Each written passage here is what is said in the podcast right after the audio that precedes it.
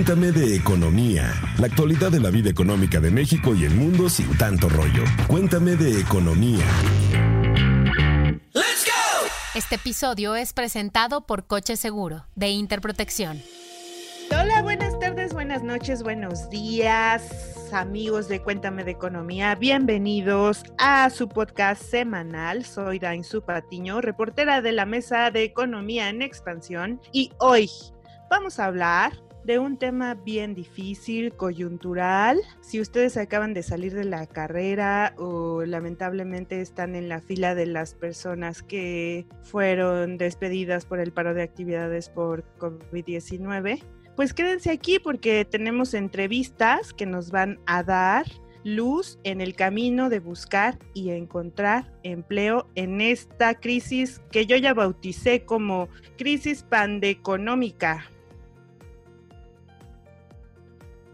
Primero y antes que todo cambie, porque están sucediendo cambios a cada segundo, quiero saludar a mis colegas y compañeros de mesa, Luz Elena y Alex Bazán. ¿Cómo están? ¿Desde dónde nos saludan? Cuéntenos cómo les va con las lluvias. Hola Jiménez, hola Luz, ¿cómo están? Hola nuestra productora Mónica Alfaro. Pues estamos desde aquí, desde la grandiosa alcaldía Tlalpan, donde está cayendo un aguacero. Y así como tú dices, o como dicen todas las relaciones, es complicado Oye, Cuéntame de Economía, pues hablaremos de cómo buscar chamba y qué errores no debes cometer en tu CV, porque sabemos que la cosa no está fácil y porque lo que logramos obtener tenemos que cuidarlo mucho, el doble. Entonces, antes de empezar, eh, Luz, eh, eh, de lleno con el tema, les quiero decir cómo podemos cuidar lo que ya tenemos. La respuesta es coche seguro. Sé que muchos creen que es complicado y eso ha provocado que solo 3 de cada 10 automóviles del parque vehicular cuente con un seguro. Está terrible. Y miren, esto es muy fácil. Se contrata desde inter.mx y lo controlas por medio de la app. Ahí tienes tu póliza de seguro y en caso de siniestro, desde ahí contactas a la gente. Así que ya saben, más información en inter.mx. Y ahora sí, entramos de lleno. Luz, ¿en dónde estás? Porque se escuchan delfines y gaviotas al alrededor. Hola, ¿qué tal amigos de Cuéntame de Economía? Soy Luz Elena Marcos, reportera del sector financiero en expansión eh, pues yo los eh, escucho y transmito desde Naucalpan, donde está lloviendo terriblemente. Si se escucha un trueno, ustedes disculpen, no era mi intención. Eh, bien, hoy vamos a hablar de cómo solicitar trabajo, ¿no? Algunos tips para tu CV, cuál va a ser estos consejos para nuevos perfiles, ¿no? La pandemia ha traído una demanda de nuevos empleos y vamos a hablar de todo ello. Yo los quiero invitar a nuestros podescuchas a que nos sigan en nuestras cuentas de Twitter. El de la mesa de economía es arroba expeconomía. Nos pueden escribir a economía arroba Ahora, si nos quieren eh, seguir en nuestras cuentas personales, pues la mía es arroba lucelena sin eh, y no se olviden de que este podcast lo pueden escuchar en distintas plataformas todos los lunes, puntualmente.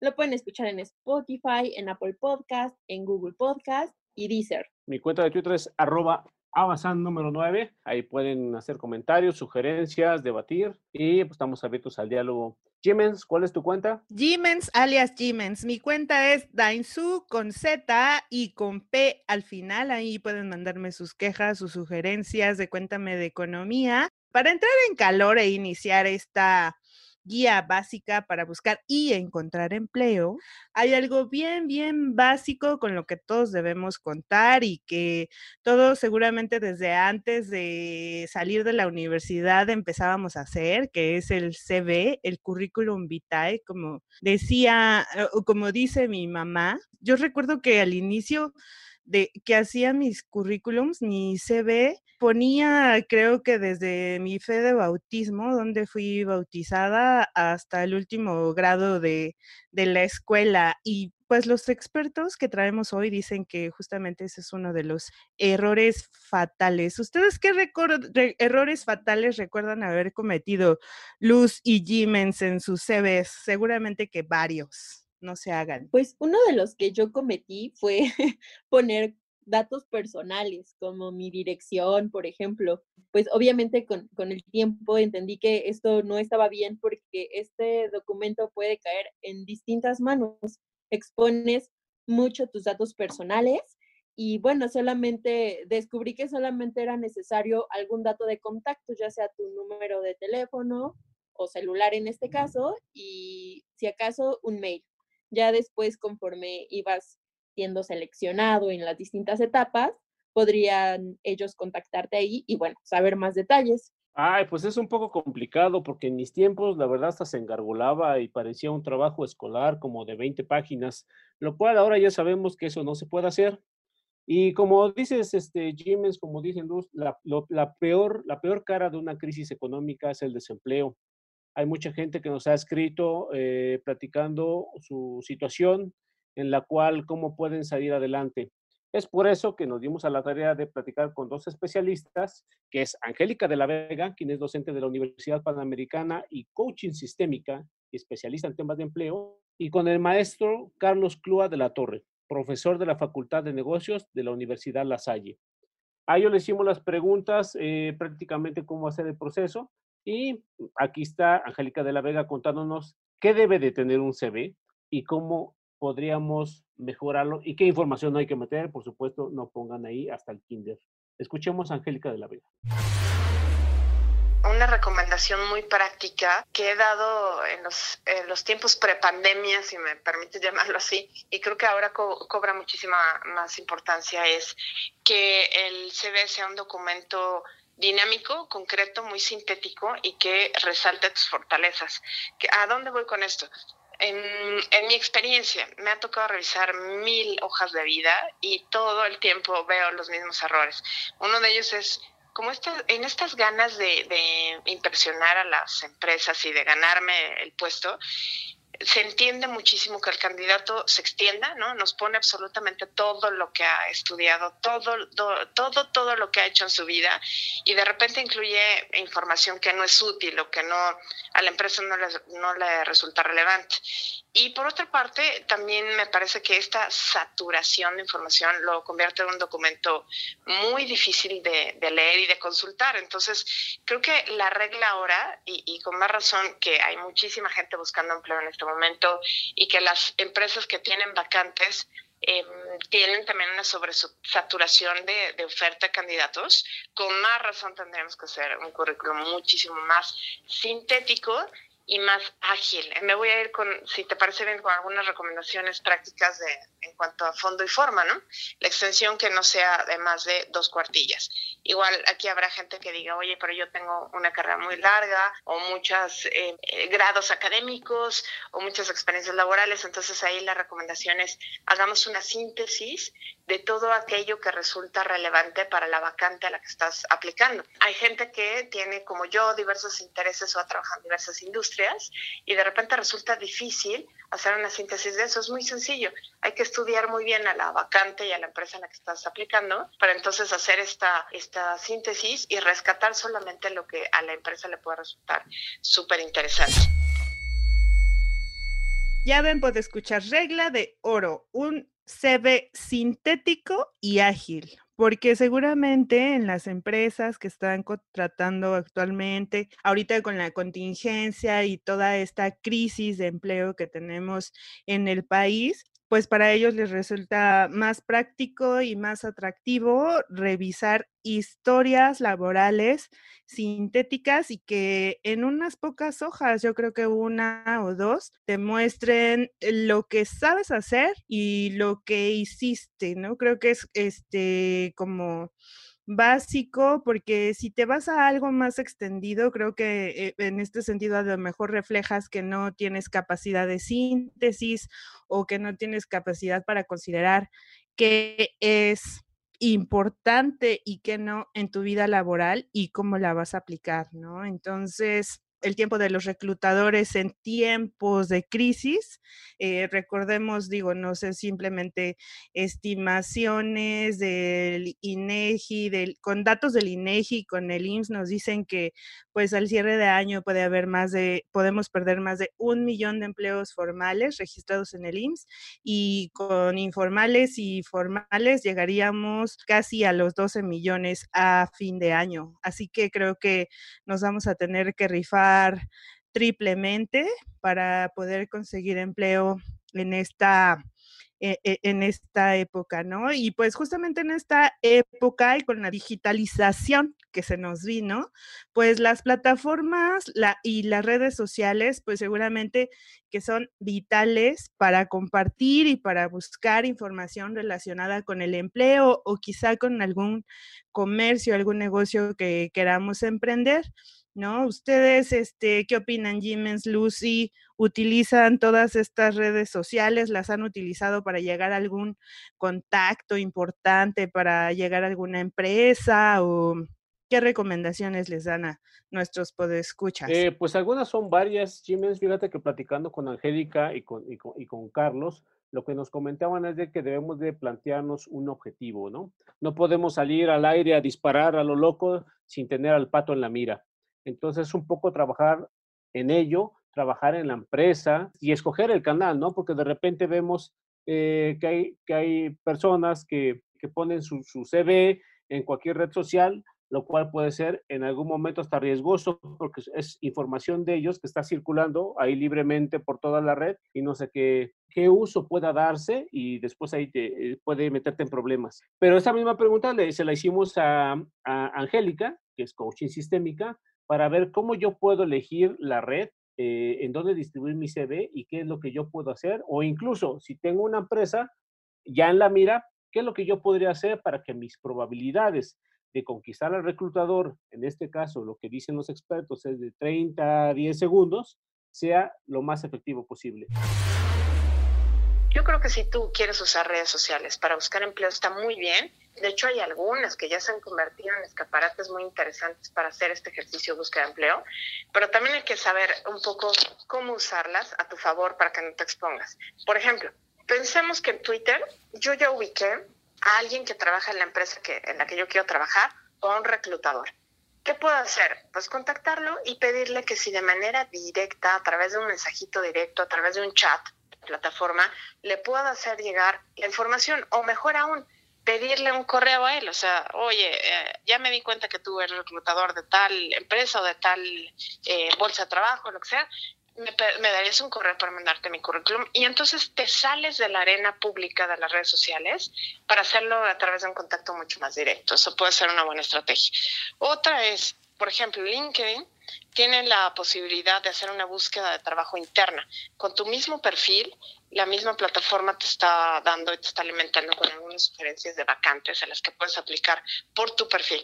Eh, la plataforma te garantiza el buen uso de los datos, por lo cual esa, esa información no queda totalmente expuesta a todos los, los usuarios de la plataforma. Entonces ahí también puedes eh, ir cuidando hasta dónde te expones.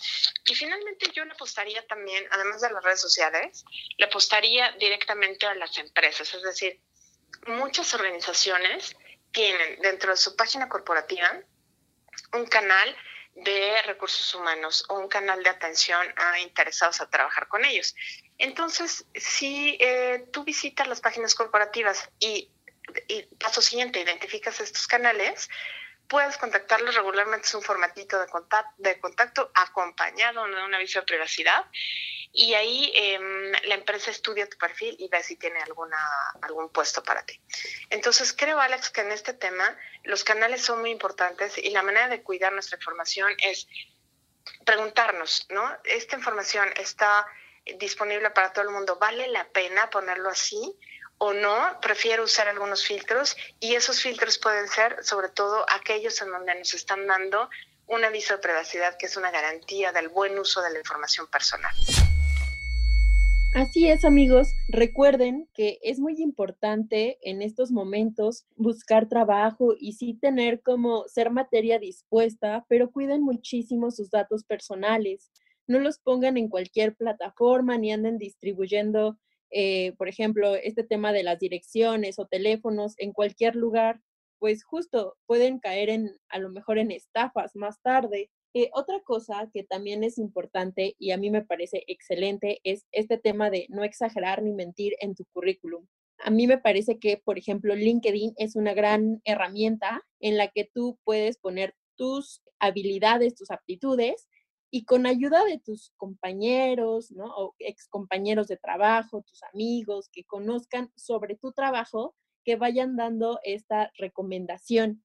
Esto también me parece ideal, que tú tengas una red de network con los que te puedas apoyar y tú a, a tu vez, obviamente, vas a retroalimentar este apoyo a ellos. Pues así como referencia Angélica en, en, la entrevista, creo que también es como bien importante o también de pronto yo he encontrado en páginas corporativas que tienen su sección especial de recursos humanos en donde tú puedes candidatearte y puede ser creo que un medio más directo para contactar a la empresa.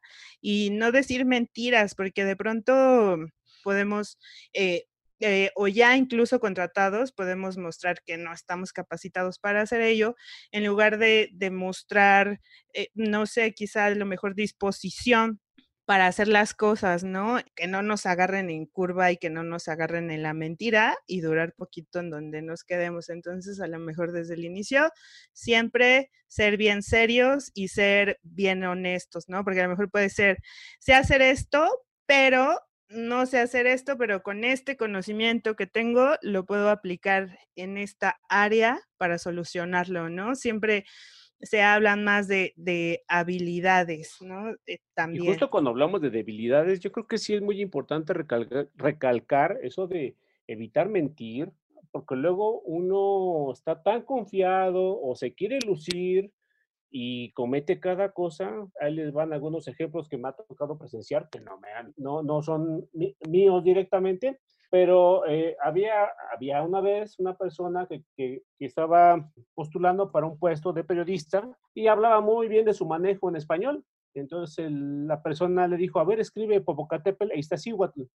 Chupó faros. Ahí les va la otra, cuando les decía que lee muchos libros. ¿Y qué libros han leído? A ver, mencióname los últimos tres libros que han leído y nada más mencionó uno y lo dijo mal, ¿no? O capaz que me sale que nada más leyó... Alguno, la, la silla del águila. La silla del águila de Octavio Paz o la Biblia. La Biblia en algún momento de mi vida. Es un gran problema.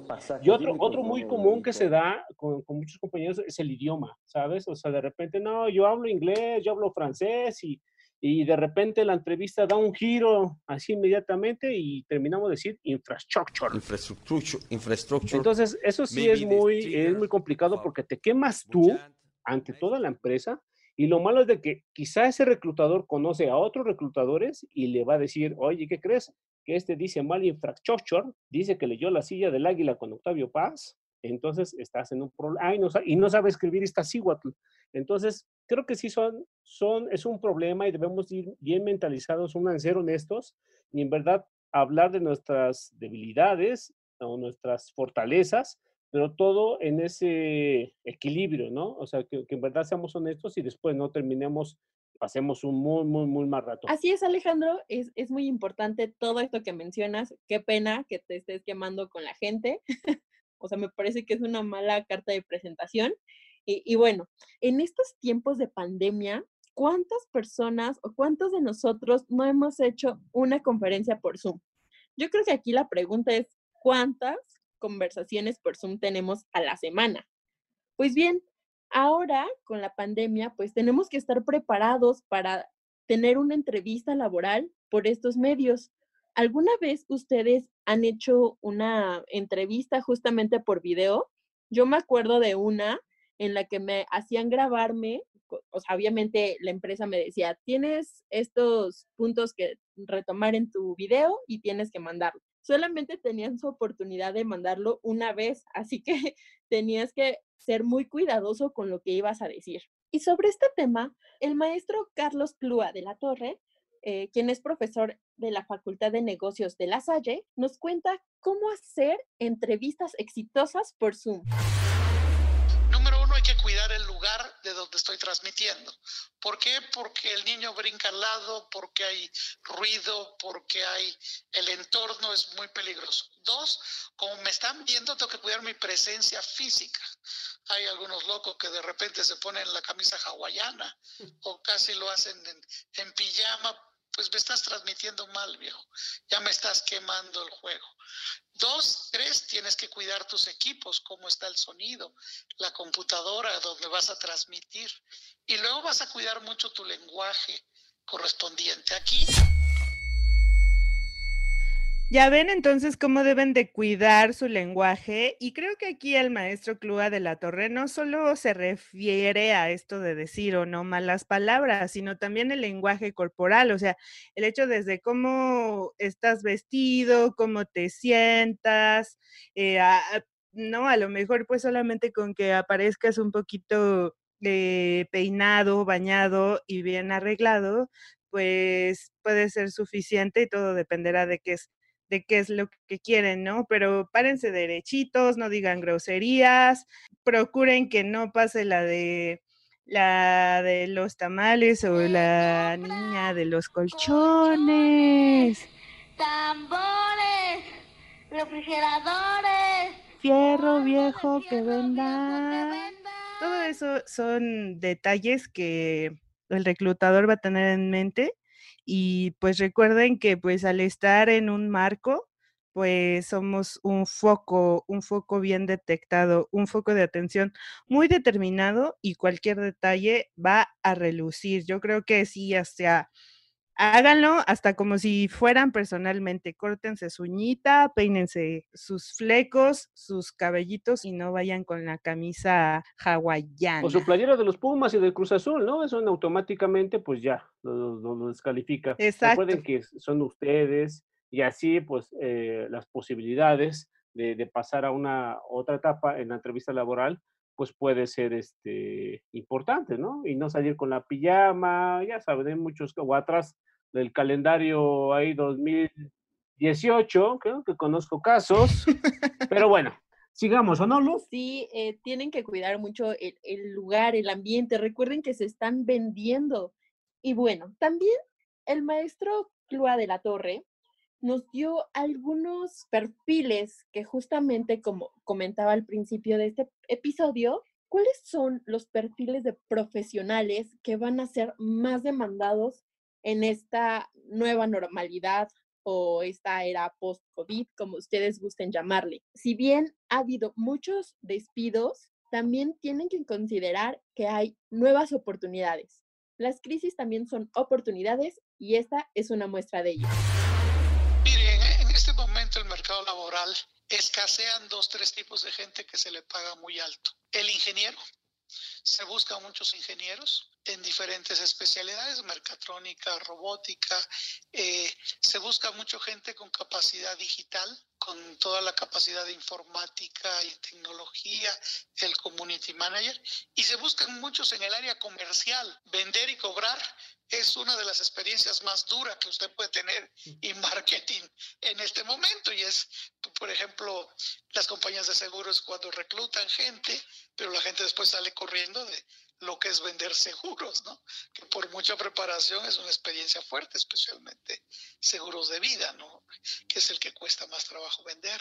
Entonces, este tipo de puesto tiene muchas posibilidades en el futuro. Todo el modelo digital eh, no es que vaya, se ha hablado mucho de la nueva normalidad.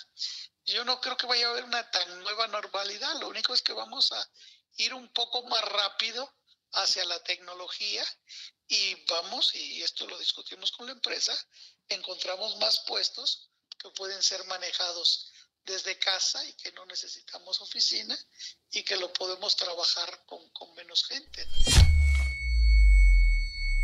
Así es, amigos. Recuerden que también en esta pandemia, pues obviamente va a haber muchas oportunidades y no se encasillen.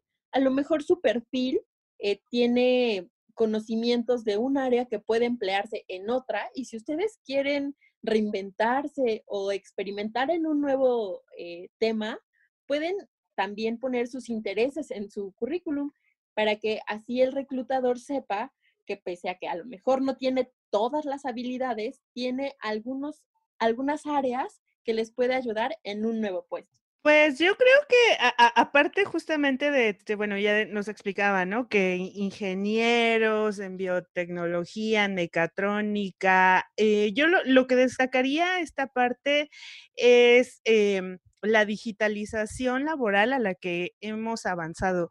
Entonces, yo lo que creo es que va a ser un factor, ahora va a ser un factor importante. Ya el hecho de absorber los gastos o no es otro tema del cual podríamos hablar, pero creo que va a ser un factor determinante el hecho de que te pregunten, ¿cuenta con equipo tecnológico para trabajar en casa? Eh, va a ser eh, fundamental eh, el contar con este tipo de herramientas. consideremos que, pues, lamentablemente el mercado laboral sí va mucho hacia el outsourcing, hacia el prestar servicios como terceros, ¿no? Entonces, pues también el hecho de hacernos de herramientas tecnológicas para el trabajo en casa o aprovechar y, pues sí, en esta crisis, pues trabajar y aprovechar eh, lo mejor, lo mejor, eh, los instrumentos tecnológicos que tenemos en casa, desde el celular hasta las computadoras de escritorio, quizá hasta nuestras pantallas, nuestras Smart TV, en algún momento, pues nos pueden ayudar a, a trabajar en casa y ser pues un elemento atractivo por el hecho de contar con estas con estos suministros. Digo, yo no estoy como mm, pues muy de acuerdo, es otro tema a discutir, pero creo que es importante destacarlo en esta era eh, de crisis pandeconómica. Y además de eso, yo agregaría otras eh, cualidades como el trabajo en equipo, ¿no? Eh, la perseverancia, la flexibilidad, o sea, creo que en algún momento y sobre todo en esta crisis son muy importantes, ¿no? Que alguien no diga, ay, deme mis canicas, ya me voy, o ay, o sea, ah, sabes esas cosas de, de tener princesitos este, con quien trabajar y casi rogarles para que trabajen, pues de repente sí llega a ser algo, algo tedioso. Pero eh, a los podescuchas queremos decirles, es una situación muy compleja, la verdad, la, la crisis del empleo que está padeciendo el mundo, es bastante difícil. Me imagino que algunos de ustedes dirán, pero es que eh, se oye muy fácil, pero es muy complicado o algo. Eh, eh, lo que nos dicen los expertos es eso, de que nos centremos, de que nos dediquemos, de que invertamos en, la búsqueda de empleo, de que estudiemos a la empresa para que lleguemos muy, muy bien preparados. Ahora, si en esta crisis, como también mencionaba Luz y mencionaba Jiménez, también hay oportunidades, una de esas podría ser el autoempleo o el ser emprendedor, ¿no? Y para eso, eso mismo también le, le, preguntamos a Angélica de la Vega, quien es académica de la Universidad Panamericana, de qué consejo vital o cuál sería el principal consejo que le daría a una persona que ante esta situación que está pasando, si decide autoemplearse o emprender un negocio, ¿qué debe de tener en cuenta? Escuchen bien porque creo que se van a sorprender. Sea lo que sea que tú decidas, haz algo bueno con eso. Creo que ese es, una gran, es un gran consejo. A mí me lo dio un maestro alemán que se llama Michael Blumenstein, ya, ya fallecido lamentablemente, con, con quien yo me formé eh, cuando eh, me certifiqué como coach sistémica.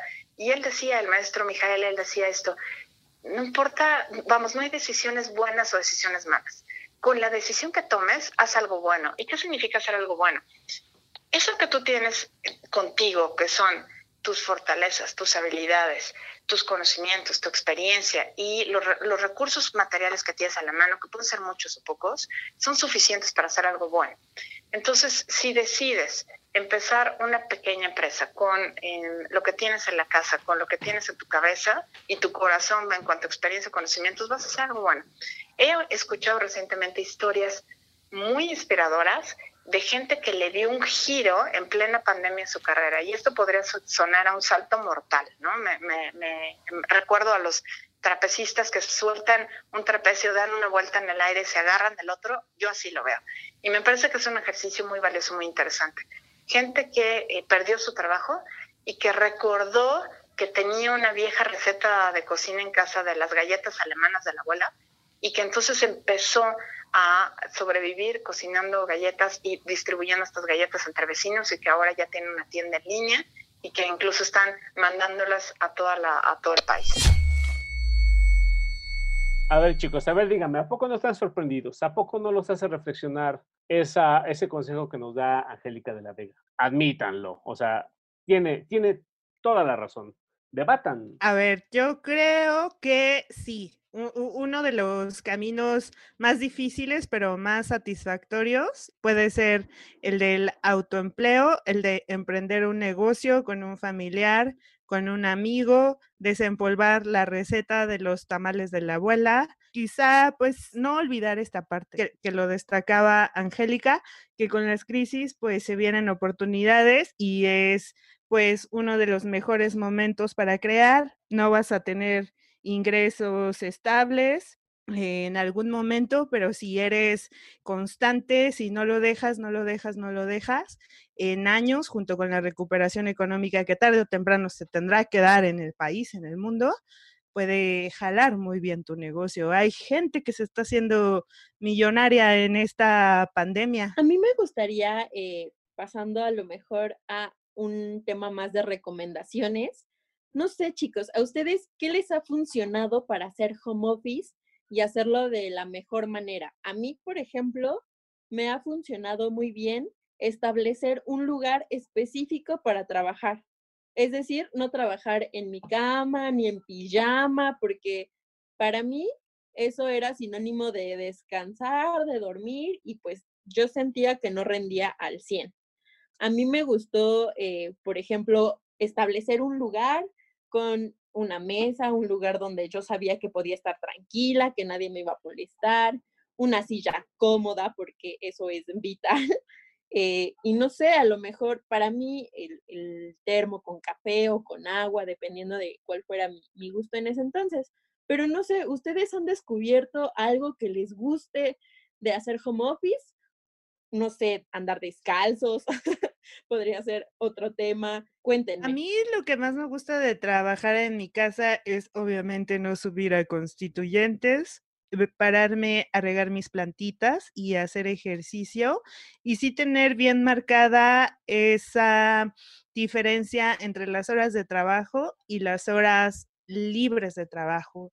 Creo, este, se necesita de una gran disciplina y también de un gran sentido de la responsabilidad del trabajo que está llevando a cabo, porque tu trabajo depende el trabajo de otras personas y de tu trabajo depende también si el otro se va a ir más tarde o más temprano a dormir, ¿no? Entonces, pues tener esa, esa mm, ese compromiso con, tu equipo, como bien lo decía Jimens, ¿no? Y pues también si vas a emprender un negocio tomando como estructura tu casa, pues también puedes definir un espacio para que sea exclusivo para trabajar, así sea de un metro por un metro, que tú digas, aquí es donde va a iniciar mi negocio o aquí es de donde voy a grabar mi podcast Aquí es donde voy a redactar mi nota. Aquí es donde voy a levantar mis pedidos de galletas. Exactamente, Jiménez, exactamente, Luz. Como ustedes lo comentan, a mí quizá me cuesta un poco más trabajo la disciplina, pero sí he hecho algunas, eh, algunos puntos como tener un lugar fijo para trabajar, que esté bien iluminado, ¿no? Pero creo que hasta el momento la he llevado eh, bien, ¿no? Y bueno, chicos, como todo lo bueno en la vida tiene que acabar, este podcast os ha terminado. Podéis ir en paz Así que si tienen comentarios, sugerencias, quejas, no olviden escribirnos. ¿A dónde, Lucelena? A nuestras cuentas de Twitter, en arroba EXPEconomía, en nuestras cuentas de Twitter personales, la mía es arroba H. No se olviden, perdón, antes de que Gmens 1 y Gmens 2 nos den sus cuentas personales, quiero invitarlos a que compartan este podcast con sus compañeros, con sus amigos, familiares, alguien a quien le pueda servir esta información, para que así también nos digan qué más les gustaría saber o qué les gustaría escuchar en este podcast. Ahora sí, Gmens 1 y Gmens 2. Más bien, díganos su cuenta de Twitter. Y yo ya no sé quién es Gmens 1 y Gmens 2. Creo que la Gmens 2 soy yo, Dainzu Patiño. Lean Expansión Economía. Ahí pueden encontrar notas de macroeconomía, de finanzas, de finanzas públicas, de finanzas personales, de comercio exterior, del TEMEC, del Telecuem, de todo. usted va a estar bien informadito. Gmens. Despídete. Aquí llamando Jimens 1 al planeta Tierra, exactamente, pues así como dice Daisu, así como dicen Luz, si tienen quejas, sugerencias, si tienen dudas, pueden poner el hashtag Cuéntame tus dudas en Twitter y ahí les contestamos. Si tienen alguna o algún tema o nos quieren platicar cómo ha sido su experiencia en este proceso, en el confinamiento, pues también pueden escribirnos al correo economía arroba expansión MX. Sean felices, cuídense mucho, inviertan en ustedes, coman frutas y verduras y no se los olvide, tenemos una cita el próximo lunes porque con el tema que viene se van a sorprender. Ánimo, pod escuchas. Bye. Este episodio fue presentado por Coche Seguro de Interprotección. Cuéntame de economía, la actualidad de la vida económica de México y el mundo sin tanto rollo. Cuéntame de economía. With the Lucky Land slots, you can get lucky just about anywhere.